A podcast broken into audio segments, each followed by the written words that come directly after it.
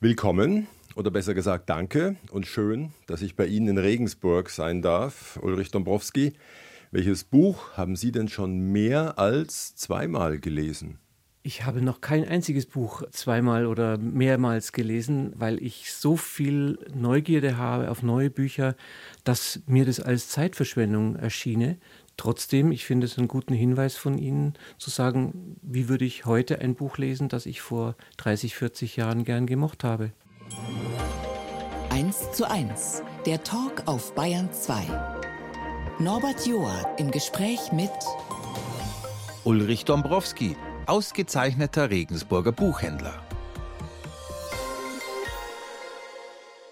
Und ich darf bei ihm zu Gast sein in seiner Buchhandlung, die schon zigmal Buchhandlung des Jahres war.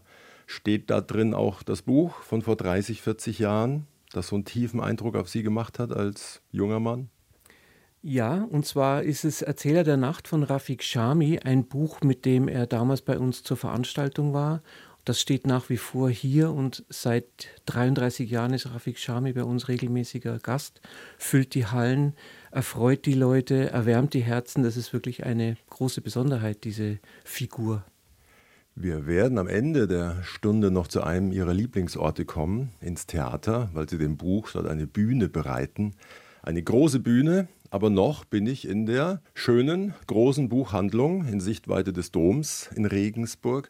Und schon wie ich reinkam, dachte ich mir, wie lässt sich dieser Geruch beschreiben? Aber es wird einem gleich klar, hier geht es um Bücher. Es liegt was in der Luft. Das ist witzigerweise bei vielen Menschen, die zum ersten Mal in die Buchhandlung kommen, einer der ersten Aussprüche. Ja, hier riecht es noch richtig nach Büchern. Und ich frage mich dann immer, was ist das? Was ist das für ein Geruch nach Büchern? Das ist wahrscheinlich sehr individuell und jeder würde eine andere Antwort darauf geben. Es spricht auf jeden Fall alle Sinne an. Das Hochglanzpapier, die schönen Bilder fürs Auge. Im Schaufenster habe ich gesehen, groß dekoriert Pompeji mit Bildern aus der untergegangenen Stadt und dazu ein üppiger Bildband. Ja, das sagt man manchmal so leicht dahin, Bücher können Leben verändern. Ist es Ihnen vorgekommen? bei sich selbst oder bei Bekannten, dass es Titel gibt und danach hat das Leben eine andere Wendung genommen? Ich glaube, dass Bücher uns alle verändern. Mich haben Bücher immer verändert und ich suche auch in Büchern nach Anregungen. Worum es mir am meisten eigentlich geht, ist, in Büchern andere Menschen kennenzulernen. Denn in Gesprächen ist es selten so, dass sich ein Mensch so öffnet, wie sich ein Schriftsteller in einem Buch öffnet. Also Bücher können mächtig ausstrahlen. Die Frage ist, ob anno 2023 sich noch viele Teenager freuen, wenn eins unterm Weihnachtsbaum liegt. Also es gibt natürlich Autoren wie Andreas Steinhöfel oder Marc-Uwe Kling, mit denen man bei Kindern und Jugendlichen noch große Freude erreichen kann. Ich glaube, diese Frage beantwortet sich vor allem dann, wenn man sieht, was ist in der Familie eigentlich für Medienverwendung, was machen die Eltern mit ihrer Freizeit. Wenn da keiner ein Buch in die Hand nimmt, wird es schon deutlich schwieriger. Dann ist es eigentlich fast unmöglich. Dann geht es eigentlich nur über Lehrkräfte oder über die Peer Group. Ja.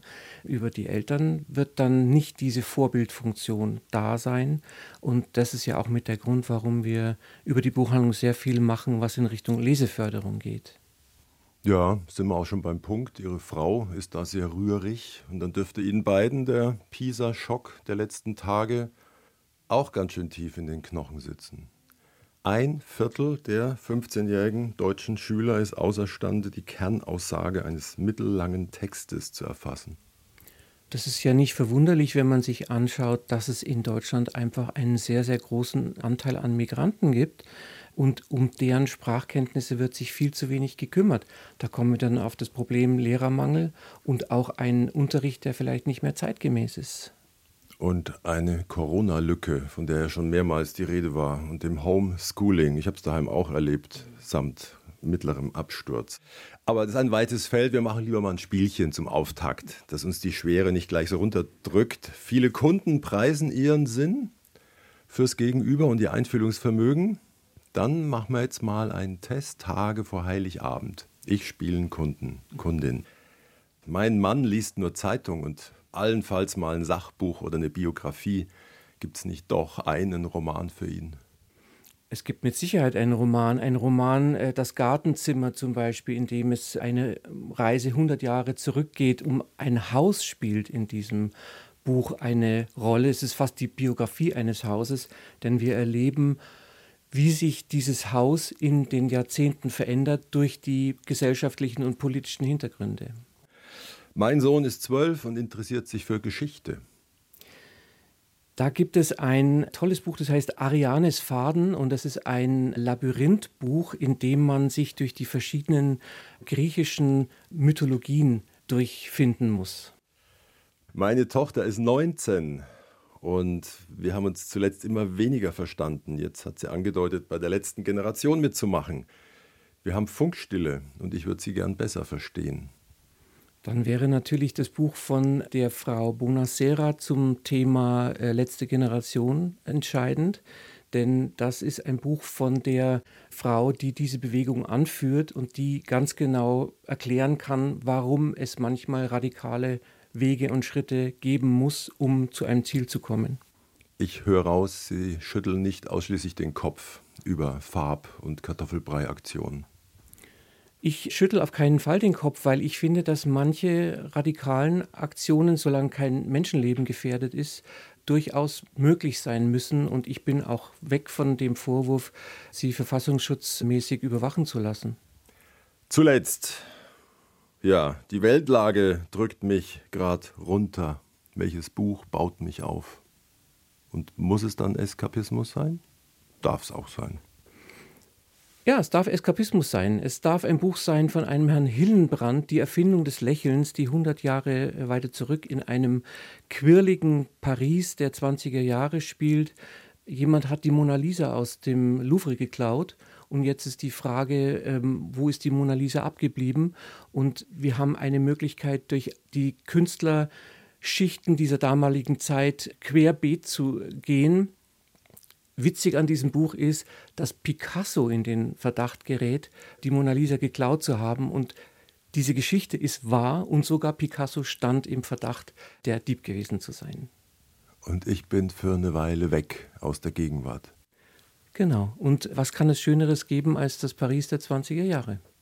Vielleicht das Regensburg der frühen 80er, denn wir reisen gleich nach der nächsten Musik in das Gründungsjahr ihrer Buchhandlung 1983 und aus dem Jahr ist auch unser erster Titel. Sie werden, denke ich mal, nicken, wenn ich sage The Police. Every Breath You Take.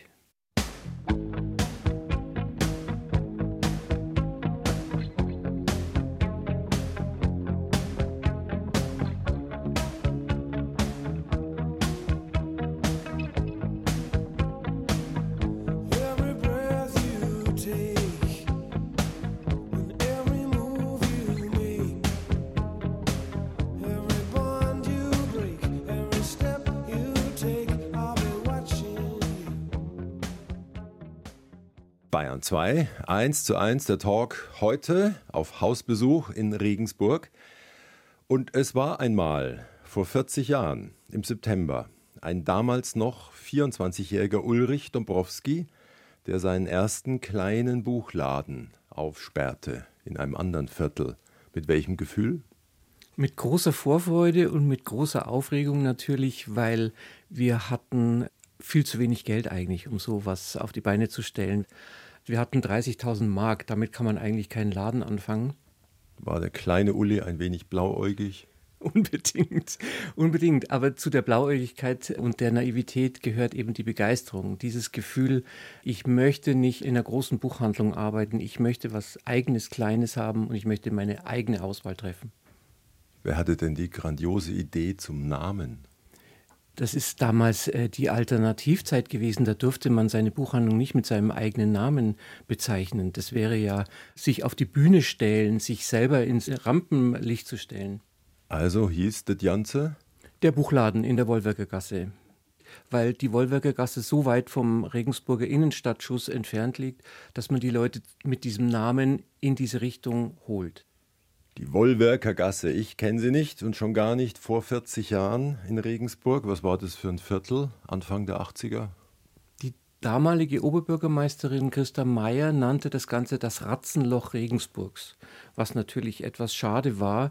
Es ist zwar ein sozialer Brennpunkt gewesen, es gab noch billiges Wohnen dort, weil dieses Viertel einfach nicht renoviert war. Andererseits gab es für uns die Möglichkeit, einen Raum zur Miete zu bekommen, der bezahlbar war. Und wenn ich reinschaue, von außen freilich, Herbst 83, mir wird gesagt, es hatte was von Szenetreff. Die Alternativen waren gern da, links-grün, wird man heute sagen. Hatte es was von Weltverbesserung mit angeschlossener Buchhandlung? Also wer mit Büchern handelt, der hat natürlich immer auch eine gewisse Message, ja, ob man die nun aufdringlich weitergibt oder einfach durch ein Angebot versucht hinzukriegen. Es ist so, die damalige Zeit war so eine Zeit des Netzwerkens. Es gab damals die Bürgerinitiative gegen die WAA in Wackersdorf, die BIWAG, die kam mit in unsere Räume rein.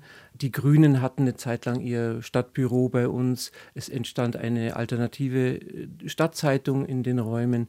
Also es ging vieles über Vernetzung und das äh, war das Zauberwort der damaligen Zeit und deswegen waren wir erfolgreich.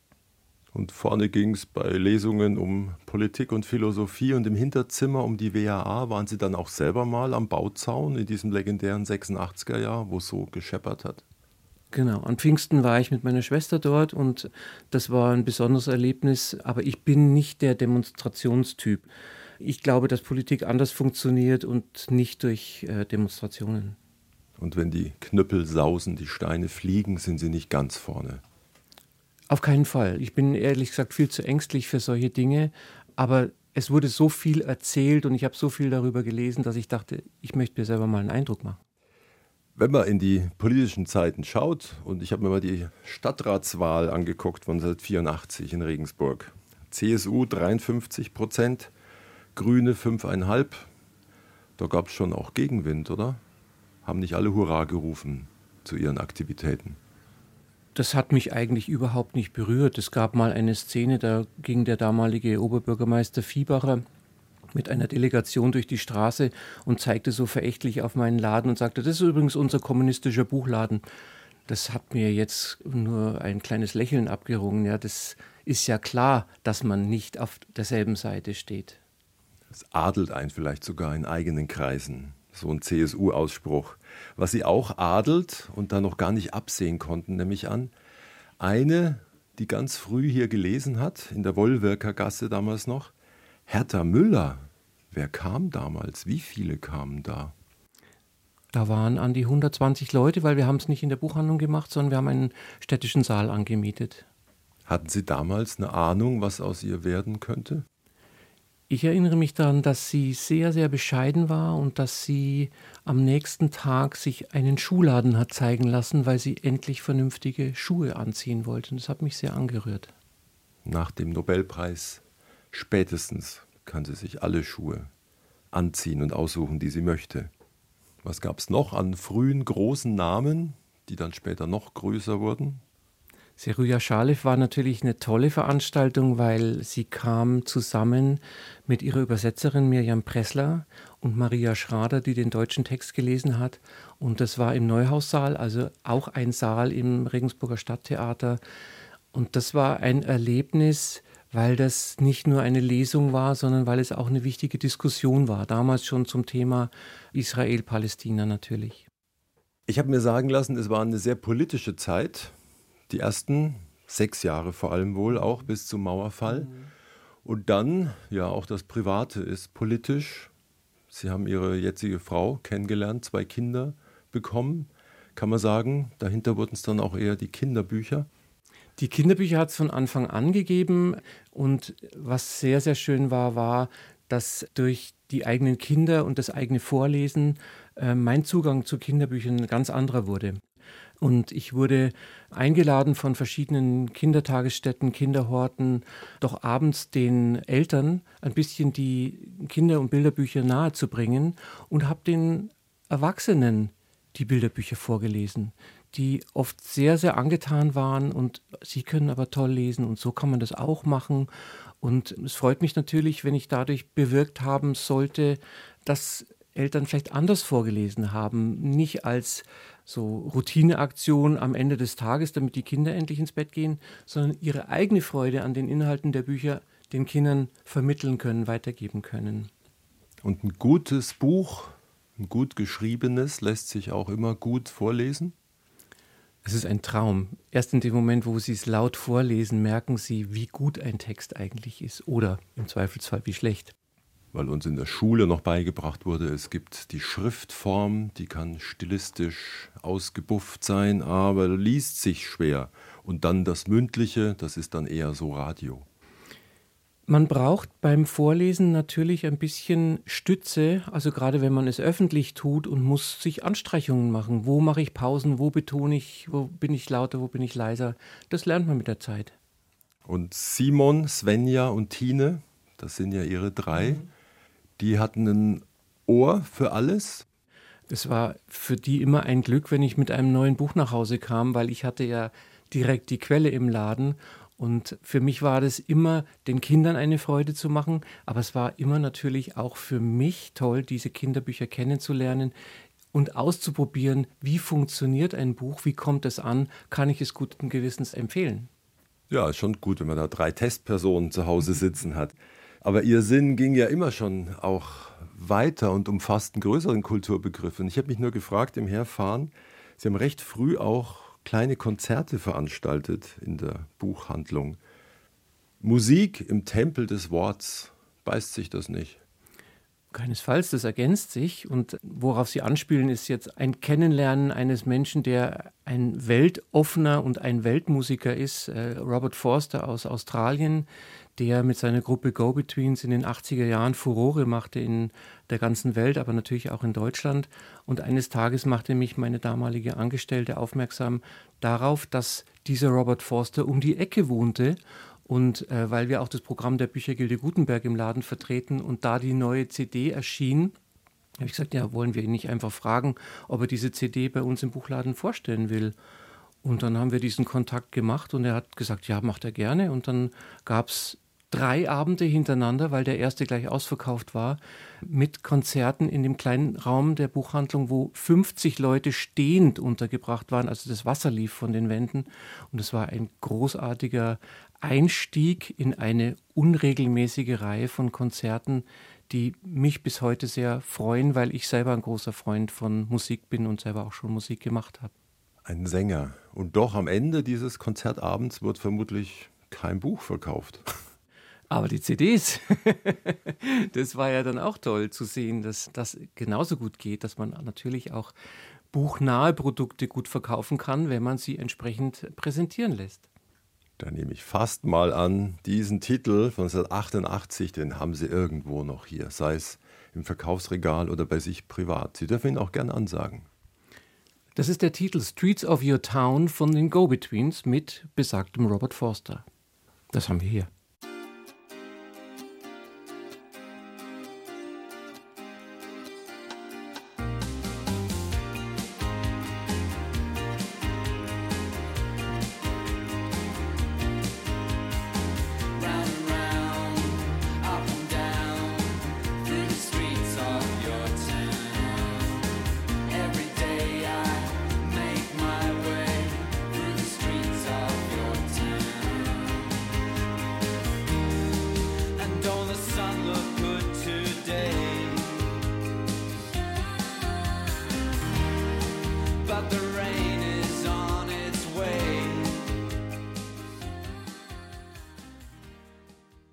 2, 1 zu 1 der Talk heute auf Hausbesuch in Sichtweite des Regensburger Doms in der Buchhandlung von Ulrich Dombrowski.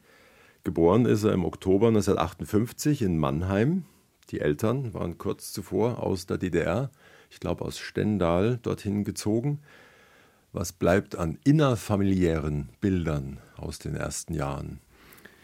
Äh, mein Vater war ein sehr zurückgezogener Mensch, ein sehr hm, ja, isoliert irgendwo auch. Und meine Mutter, die ihn sehr liebte, hat vieles ihm zuliebe, glaube ich, zurückgesteckt. Sie haben von sich behauptet, äh, sie bräuchten niemand anders und haben so eine Art Inseldasein geführt. Wir hatten auch keine große Familie, es gab bei uns keine Familienfeste. Also das war alles sehr reduziert auf diese kleine Patchwork-Familie. Patchwork deswegen, weil wir zwar drei Kinder sind, aber mein Bruder war von meinem Vater und dessen frühere Frau Meine Schwester war von meiner Mutter und dessen früherem Mann. Ich bin das einzige Kind von beiden Eltern gewesen. Und es war nicht leicht, aber in welcher Familie ist es schon leicht? In welcher Familie gab es schon keinen Fernseher? das Drama meiner frühen äh, Kindheits- und Jugendjahre. Ja, ich konnte mit den Kindern auf dem Schulhof mich leider nicht austauschen über irgendwelche Sendungen vom Vortag, weil ich höchstens aus dem Fernsehprogramm der Hör zu wusste, worum es überhaupt ging, worüber da überhaupt verhandelt wurde. Und es war natürlich immer so ein bisschen außenstehend. Aber das ist auch typisch für mich als jemand, der aus dieser Familie kam. Wir brauchen niemand anderen, heißt ja auch, ich bin mir selbst genug und insofern war ich immer der Außenseiter. Aber gelesen oder Radio gehört wurde schon? Es wurde bei uns vor allem gelesen und Radio gehört. Äh, meine Eltern hatten als eine der wenigen wahrscheinlich damals in Augsburg eine drehbare Antenne auf dem Dach, sodass sie bei diesem damaligen Radioaufkommen, was in Bayern doch sehr zurückhaltend war und sehr übersichtlich, konnten sie auch Sender aus äh, verschiedenen anderen Bundesländern empfangen und liebten es, Hörspiele zu hören, liebten es, politische Diskussionen zu hören und wenn nichts im Radio kam, saß mein Vater auf dem Sofa, las ein Buch oder las in der Frankfurter Allgemeinen Zeitung, denn ein kluger Kopf steckt immer dahinter. Den Spruch kenne ich noch. Wurde Ihnen denn vorgelesen? Daran habe ich komischerweise keine Erinnerung, aber Bücher fanden statt und sie fanden nicht nur statt, sondern ein Weihnachten ohne Bücher war eigentlich nicht denkbar. Und bei uns gab es eben keine rauschende Familienfeier, wie schon angedeutet, sondern nachdem wir gegessen hatten, zog sich jeder mit seinem Buch irgendwo hin zurück. Und das war auch schön. Das habe ich auch sehr genossen, das habe ich in guter Erinnerung. Aber es hat trotzdem was von Vereinzelung. Das ist wie ein symbolisches Bild. Wer war dann Ihr Gegenüber? Astrid Lindgren oder wer tauchte da so auf? Ottfried Preußler? Also Astrid Lindgren hat eine wichtige Rolle gespielt, Ottfried Preußler sicher auch.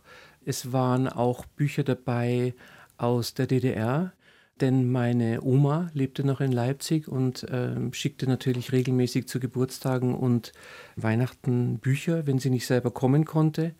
Und das war eine ganz andere Welt. Die Helden aus diesen Büchern waren ganz andere als in unseren Westdeutschen. Das hatte sehr viel so mit Leistungsbezogenheit zu tun, sehr viel mit Technik. Aber vielleicht war es auch einfach ihre Auswahl oder die Auswahl des Buchhändlers, den sie gefragt hat.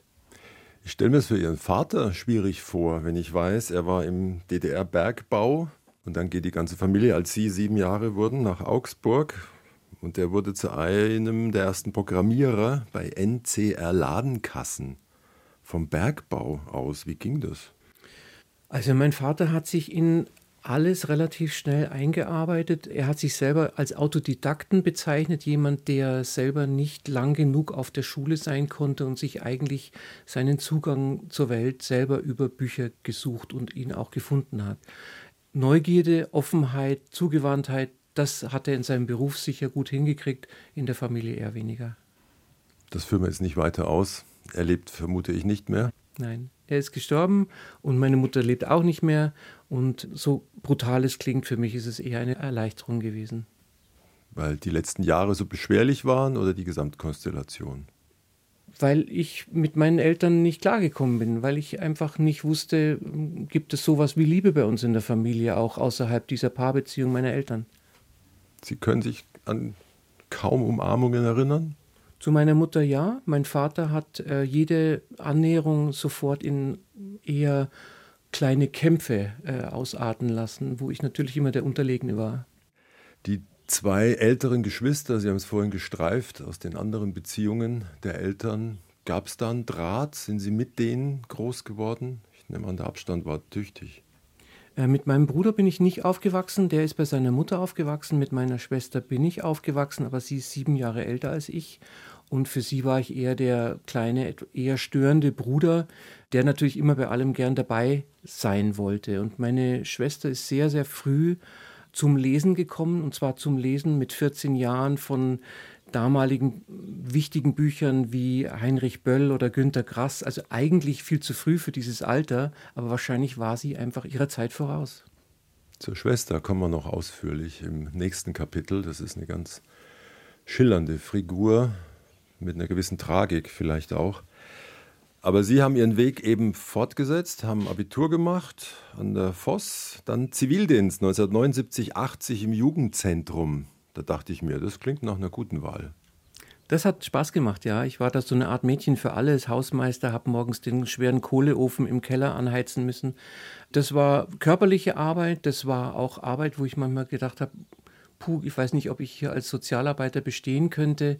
Aber äh, schön war es, in diesem Team wirklich auch mitarbeiten zu können. Ich durfte bei den Teamgesprächen dabei sein und erfahren, was bewegt Sozialarbeiter im Umgang mit den äh, Jugendlichen, die in dieses Haus kommen. Und selber nebenher Aushilfe bei einer Buchhandlung, die gar nicht so weit weg ist von hier, an der bin ich vorbeigelaufen. Der Chef bot Ihnen damals eine Buchhändlerlehre an. Hat Sie es gleich gereizt oder war da auch Verlegenheit dabei? Mein Vater hatte das Gefühl, er muss für mich aussuchen, was ich äh, mal machen soll, weil er konnte eben nicht studieren und wollte eigentlich Ingenieur werden. Das sollte dann ich an seiner Stelle tun und er ist eines Tages mal mit mir zur Fachoberschule zur Anmeldung gegangen. Das war so der ziemlich der einzige Eingriff meines Vaters in die Erziehung. Habe mich in Paderborn eingeschrieben und dann kam dazwischen, dass ich diesen Zivildienst machen musste und habe einen Job gesucht neben dem Zivildienst und fand eben in dieser Buchhandlung eine völlig neue Welt und dieses Gefühl, gebraucht zu werden und dafür auch noch Geld zu bekommen. Das fand ich ganz großartig. Es hatte letztlich rasch was von nach Hause kommen bis hin zu einer Art Bestimmung. Nach Hause kommen im Weggehen eigentlich. Es war so endlich mal ein eigener Weg, endlich mal etwas, wo ich eine Idee hatte, wo will ich eigentlich hin. Und doch wurde die Suchbewegung irgendwie fortgesetzt, weil sie nicht gleich angeschlossen haben. Es gab wohl so eine Art Scheideweg und sie haben nochmal bei einem Schreinermeister vorbeigeschaut. Der befand sie dann aber mit 23 für zu alt. Und sie haben erstmal ein Sabbatjahr eingelegt, Sommer 82 bis Sommer 83. Damals noch nicht so üblich und auch nicht das, was sie dann draus gemacht haben. Zu Gast bei Norbert Joa Ulrich Dombrowski in den 80ern mit dem Fahrrad durch Deutschland. Heute würde man sagen Gap Year, aber da war nichts mit Weltreise. Ich bin immer schon ein großer Radfahrfreund gewesen und als ich mit meiner Lehre zu Ende war, habe ich gewusst, ich will nicht in einer großen Buchhandlung bleiben, das war mir zu anonym und habe deswegen beschlossen, ich mache mich jetzt erstmal auf die Suche. Wo will ich eigentlich hin? Wo will ich leben? Wie will ich leben? Will ich weiter Buchhändler sein? Wie auch immer. Und habe damals meine Wohnung gekündigt, habe damals meine Sachen irgendwo untergestellt, sogar meiner Freundin damals gekündigt, habe gesagt, äh, ich fahre jetzt los und du bleibst hier.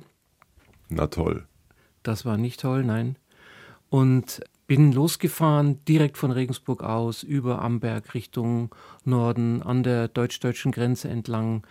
Allein, typisch für mich, und fühlte mich auch allein und fühlte mich vor allem einsam und ähm, habe dann den Kontakt zu meiner damaligen Freundin wieder gesucht. Wir haben telefoniert und haben dann beschlossen, dass sie mit dem Zug nach Bremen nachkommt und wir dann von Bremen aus die Tour weiterfahren. Ich bin an die Ostseeküste gefahren, durch Schleswig-Holstein durch, die friesische Küste entlang und dann eben mit der Freundin durch die äh, Niederlande weiter und dann den ganzen Weg wieder zurück, also circa 3000 Kilometer. Und wir haben dann angefangen darüber nachzudenken, was für eine Buchhandlung, wo kann die sein, was für eine Miete können wir uns leisten und haben das bewältigt, haben es auf die Beine gestellt und haben am Anfang auch zum Glück sehr wenig gebraucht für unser eigenes Leben, sodass eine Buchhandlung realistisch blieb. Wenn ich aber weiterrechne, die Buchhandlung hatte vor Wochen ihren 40. Geburtstag und die Tochter ist 39. Ja, das war so, dass zwei Monate nach Eröffnung des Ladens dieser Kinderwunsch bei meiner Partnerin kam. Ich war mit dem Wunsch, diese eigene Buchhandlung zu haben, eigentlich voll auf beschäftigt und wusste gar nicht, wie wir das bewerkstelligen sollen. Eine Buchhandlung und ein eigenes Kind. Aber dieser Wunsch war eben sehr groß. Und meine Mutter im Hintergrund, äh, ja Kinder, saniert euch doch erstmal, war sicher ein richtig äh, und auch ein frommer Wunsch, aber äh, sie stieß da auf kein Gehör bei uns. Und dann kam im September, genau ein Jahr später, die Tine zur Welt und das war etwas, was, mich überfordert hat damals. Ja, kann ich mir vorstellen. Neu im Geschäft und man möchte auch fürs Kind da sein, oder? In der Szene, in der man sich bewegt hat, war das Kind vermutlich auch im Laden dabei. Das Kind war nicht im Laden dabei, sondern wir haben gesagt, wir haben doch eigentlich die besten Voraussetzungen, wir können uns doch beides teilen. Der eine ist äh, einen halben Tag im Laden und hat einen halben Tag das Kind und andersrum. Und die Herausforderung war für mich zu groß. Ich war selber noch nicht mit meiner eigenen Kindheit so weit, dass ich die einigermaßen im Griff hatte. Und daran ist letztendlich auch diese Beziehung gescheitert, dass ich diese Vereinbarung nicht eingehalten habe. Ja, ich muss dazu sagen, Sie waren 26 und gerade junger Ladeninhaber. Und es hat Sie einiges beschäftigt. Ich würde an dem Punkt gern mal schwenken zu Ihrer älteren Schwester, die ja sieben Jahre älter war, die Christine. Was war das für eine? Das war eine sehr widerständige. Das war eine ähm, erst Mädchen, dann Jugendliche, immer sieben Jahre älter als ich, zu der ich natürlich aufgeschaut habe und von der ich natürlich gerne mehr gesehen worden wäre. Aber die war sehr früh mit ganz anderen Dingen beschäftigt. Sie hat sehr früh angefangen, deutsche Nachkriegsliteratur zu lesen, hat auch viel diskutiert mit Freundinnen aber fing eben das Diskutieren auch mit meinen Eltern an. Und ich bekam oft nur die sehr, sehr lauten Streits mit, die regelmäßig Sonntag nach dem Frühstück stattfanden. Über was ging es da? Ich konnte es damals gar nicht richtig verstehen, weil ich die Zusammenhänge nicht kannte. Ich war zu jung. Das habe ich dann erst später erfahren. Meine Schwester hat meinen Eltern vorgehalten oder hat sie gefragt, was sie denn in der Nazizeit gemacht haben. Denn mein Vater war an der Front und meine Mutter war bei den Hitler-Mädels dabei. Und meine Schwester konnte es nicht glauben, dass sie von diesem Massaker an den äh, jüdischen und nicht nur jüdischen Menschen äh, nichts gehört haben wollen und unwissend waren und überrascht waren von diesen Folgen, die äh, der damalige Führer angezettelt hat. Und das hat sie anscheinend zutiefst beschäftigt, weil sie streifen an einer Stelle, sie war erbost, entsetzt und wütend, war ja dann auch gelernte Buchhändlerin und bald bei Trikont. Das sagt vielen was. Das war ein sehr linker Verlag in den 60er, 70er Jahren, der dann auf einem harten Kurs zeitweise schwenkte also es waren da zu haben Schriften zu Straßenkampf, Guerilla, Dritte Welt, Che Guevara, Tonsteine, Scherben. Haben Sie in dem Feld mit ihr mal gestritten oder diskutiert? Meine Schwester ist schon mit 19 ausgezogen. Damals war das Volljährigkeitsalter noch bei 21. Ich habe sie sehr bewundert, dass sie das durchgezogen hat gegen den Widerstand meiner Eltern. Aber damit verbunden war eben auch dieser Ausstieg aus einer bürgerlichen Gesellschaft hin zu einer eher radikalen Gruppe. Dinge, die ich damals nur ahnen konnte. Ich wusste nicht, weil ich viel jünger war und ihre Gedankengänge und ihre Politisierung nicht recht mitbekommen und verstanden habe. Ich habe das erst später erfahren, als ich dann zu Gast bei ihr, zu Besuch war in den verschiedenen WGs in München, in denen sie gelebt hat, wo sie mich dann auch mitgenommen hat zu Dingen, die mich eigentlich überfordert haben. Ja, es gab eine Diskussion in einem Keller unter einer Buchhandlung über das Thema, dürfen ältere Männer mit kleinen Kindern Sexualität leben. Ja? Sowas habe ich mitbekommen, konnte überhaupt nicht verstehen, worum geht es hier eigentlich. Das habe ich dann erst später mir alles erschließen können. Aber ich habe eben mitbekommen, dass sie in einem linken Verlag arbeitet, der so links ist, dass sie Hausdurchsuchungen erlebt hatte, dass sie die Tür geöffnet hat und Polizei mit MP im Anschlag die Wohnung gestürmt haben. Und das war mir dann schon klar, das geht in Richtung kriminelles Verhalten. Von welcher Seite aus konnte ich nicht beurteilen. Ja, ja, es war ja Scheideweg nahezu, Herbst 77. Hören sagen, es wurde ihr der bewaffnete Kampf in der RAF angetragen, da mitzumachen. Da waren sie rechnerisch 19 Jahre alt und wussten was davon, konnten sich da was vorstellen, was das bedeuten könnte? Meine Schwester hat sehr früh angefangen, mich zu politisieren mit Büchern, die sie mir geschickt hat, mit Schallplatten, Tonsteine, Scherben, die sie mir geschickt hat. Den Kontext konnte ich mir nur erschließen. Sie hat mich nicht jetzt demagogisch zugeballert, aber die Inhalte sprachen für sich und natürlich wollte ich gern dazugehören. Natürlich wollte ich mitmachen bei dem, was meine große Schwester mir vorlebte. Ich bin am Todestag von Holger Mainz mit schwarzer Kluft in die Schule gegangen, ohne genau zu wissen, was es eigentlich bedeutet. Also ein RAF-Terrorist. ein RAF-Terrorist, der im Knast saß und der gegen die Isolationshaft sich zu Tode gehungert hat. Ich war auf ihrer Seite, ich war auf der Seite der Kämpfer gegen das Unrecht, gegen den Kapitalismus, ohne genau das mit Inhalten füllen zu können. Ich war Mitläufer. Aber Sie hat nicht mitgemacht am Ende dann. Ihr wurde offenbar angeboten, in den bewaffneten Kampf einzusteigen und sie hat es abgelehnt. Also die Waffe in der Hand war es dann doch nicht in ihrem Fall. Es war zum Glück nicht die Waffe. Sie hat offenbar Angst davor gehabt, selber zu Tode zu kommen. Und wenn ich über das Leben meiner Schwester nachdenke, überkommt mich immer große Traurigkeit, weil ich diese Missverständnisse so erlebe, wie sie von Margarete von Trotter in ihrem Film Die bleierne Zeit erzählt wird. Ein sehr beeindruckender Film, wo man das Verhältnis von Gudrun Enslin zu ihrer Schwester nachvollziehen kann.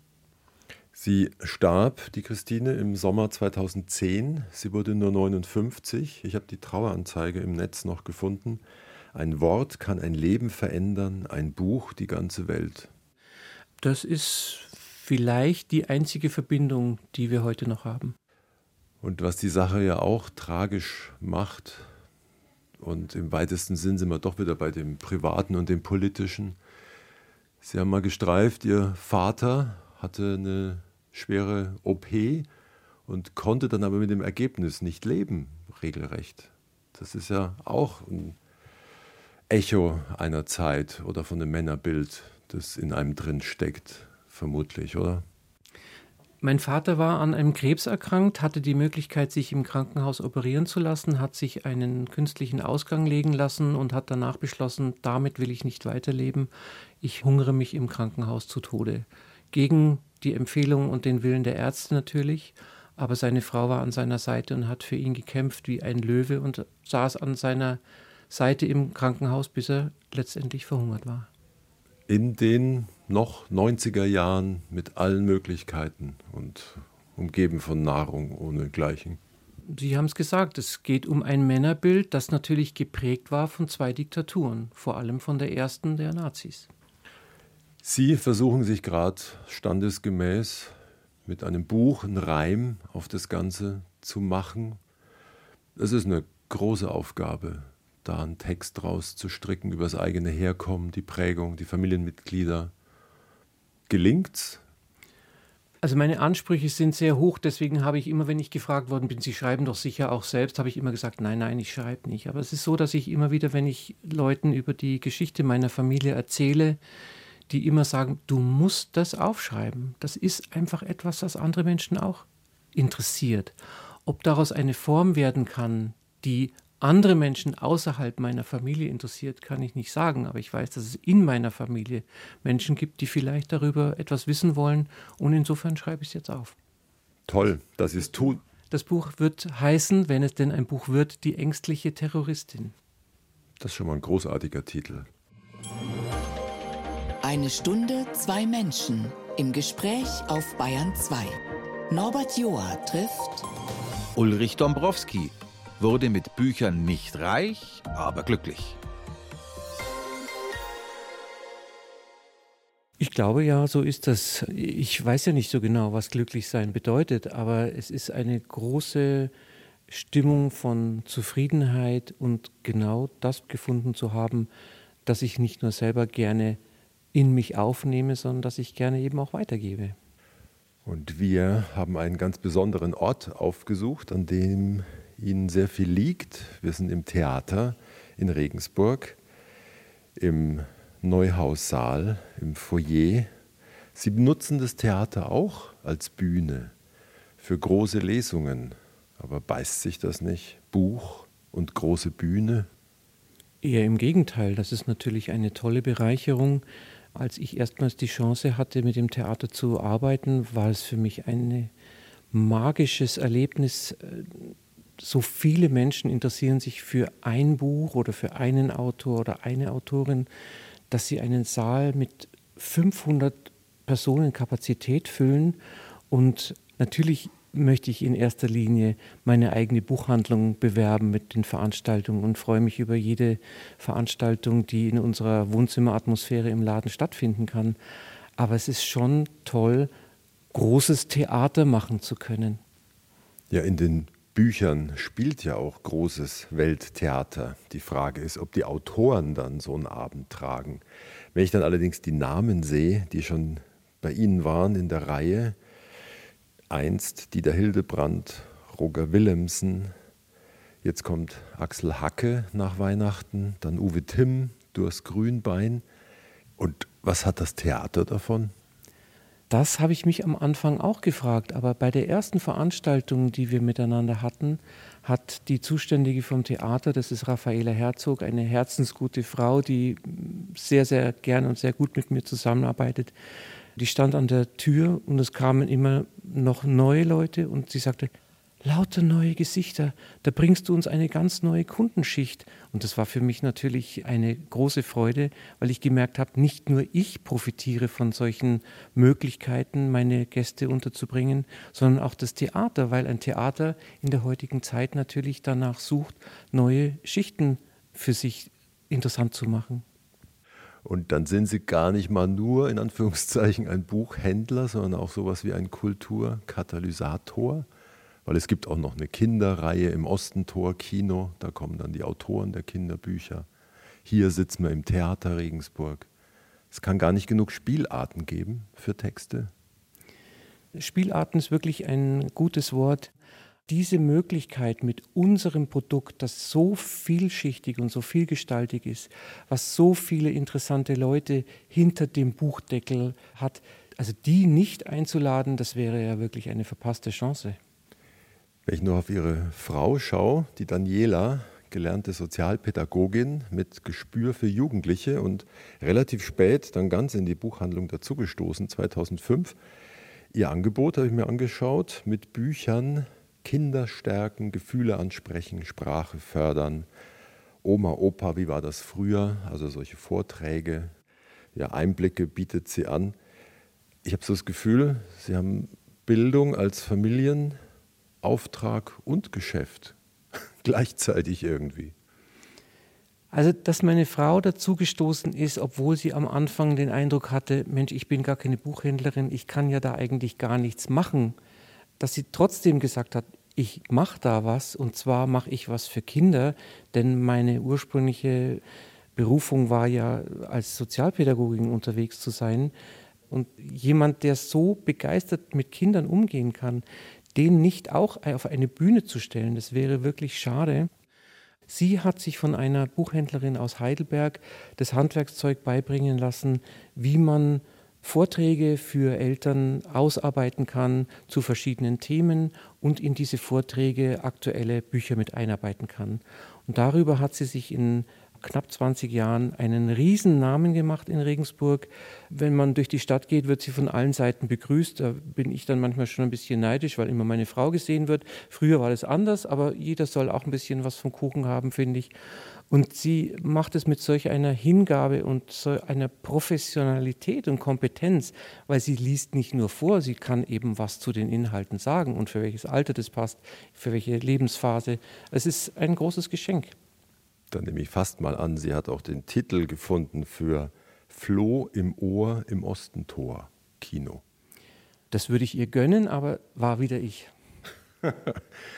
aber gemeinsam brechen Sie bald auf zu neuen Ufern, denn alles hat seine Zeit. Sie werden nächstes Jahr 66. Dann frage ich mal ganz monumental, Quo vadis, Dombrowski?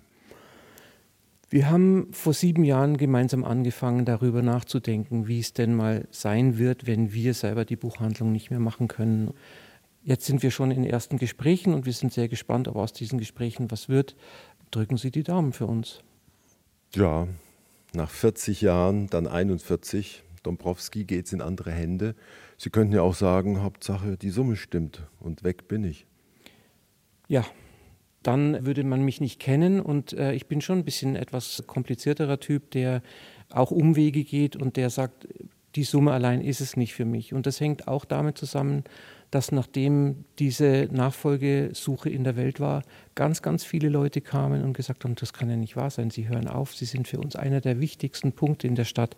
Wir sind für manche der sogenannte Third Place, also nach zu Hause sein oder in der Arbeit sein, der dritte Ort, den man sich aussucht, wo man gerne ist, wo man viel ist. Und genauso ist die Buchhandlung auch gestaltet.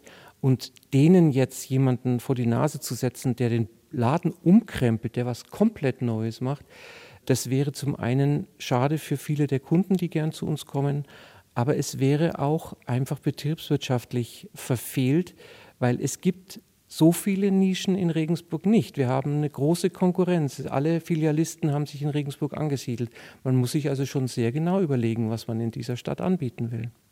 Nächstes Jahr um diese Zeit, da wandert der Laden vielleicht schon in andere Hände. Dann sind Sie 66. Sie kennen das Lied von Udo Jürgens. Ja, was fängt dann da an?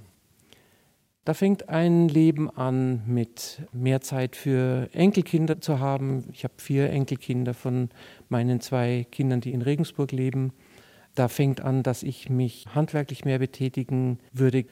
Die Schreinerlehre, die damals nicht geklappt hat, die hat trotzdem natürlich in mir ein kleines Häkchen übrig gelassen. Ich will gerne mehr auch handwerklich tun, auch vielleicht für die Kinder was arbeiten. Ich Noch mehr lesen? Stimmt, das ist eine gute Idee. Also ich meine, klar, man könnte die Bücher, die man im Laden verkauft, auch mal lesen. Das ist eine super Idee. Also an der werde ich arbeiten. Ich höre den Sarkasmus, aber ich weiß nicht, wie viele Stunden tatsächlich dem Buchhändler zum Lesen bleiben. Zu wenig. Das ist wirklich ein eigenes Thema eigentlich, denn man ist ständig hinter den eigenen Ansprüchen hinterher. Man hat dauernd dieses Gefühl, die Leute erwarten, dass man die Bestsellerliste rauf und runter gelesen hat. Ich muss Ihnen ein Geheimnis verraten. Die Bestsellerliste spielt in unserem Laden überhaupt gar keine Rolle. Wir machen unsere Bestseller selbst. Das, was wir selber gerne lesen, worüber wir gerne erzählen, wo wir uns auch schon beim Lesen die Kundinnen und Kunden ausmalen, die das jetzt lesen könnten. Wir haben oft ganz spezielle Leute im Kopf beim Lesen noch des Buches, dass wenn die das nächste Mal in den Laden kommen, vielleicht ein bisschen überrascht sind, dass wir ihnen sagen, ich habe heute ein Buch für Sie. Das ist bei uns ganz natürlich, das ist der Alltag. Und dann kommen Sie mal richtig zum Lesen, wenn das mit der Buchhandlung aufhört. Ja, also ich habe sehr, sehr viele Bücher zu Hause stehen, was nicht überraschend wird und vor allem sehr viele Bücher, die ich noch nicht gelesen habe.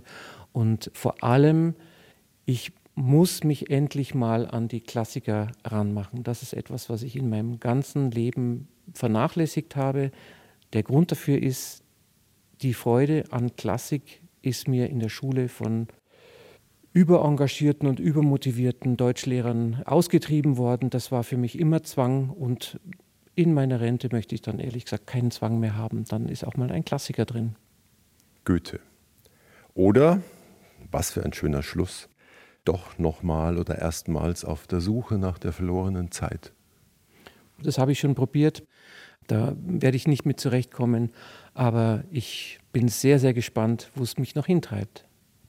Wer so einen wachen Sinn hat, für den bleibt die Reise ein Abenteuer. Vielen Dank für die Stunde. Vielen Dank, Ulrich Dombrowski. Ich danke sehr, Norbert Joa.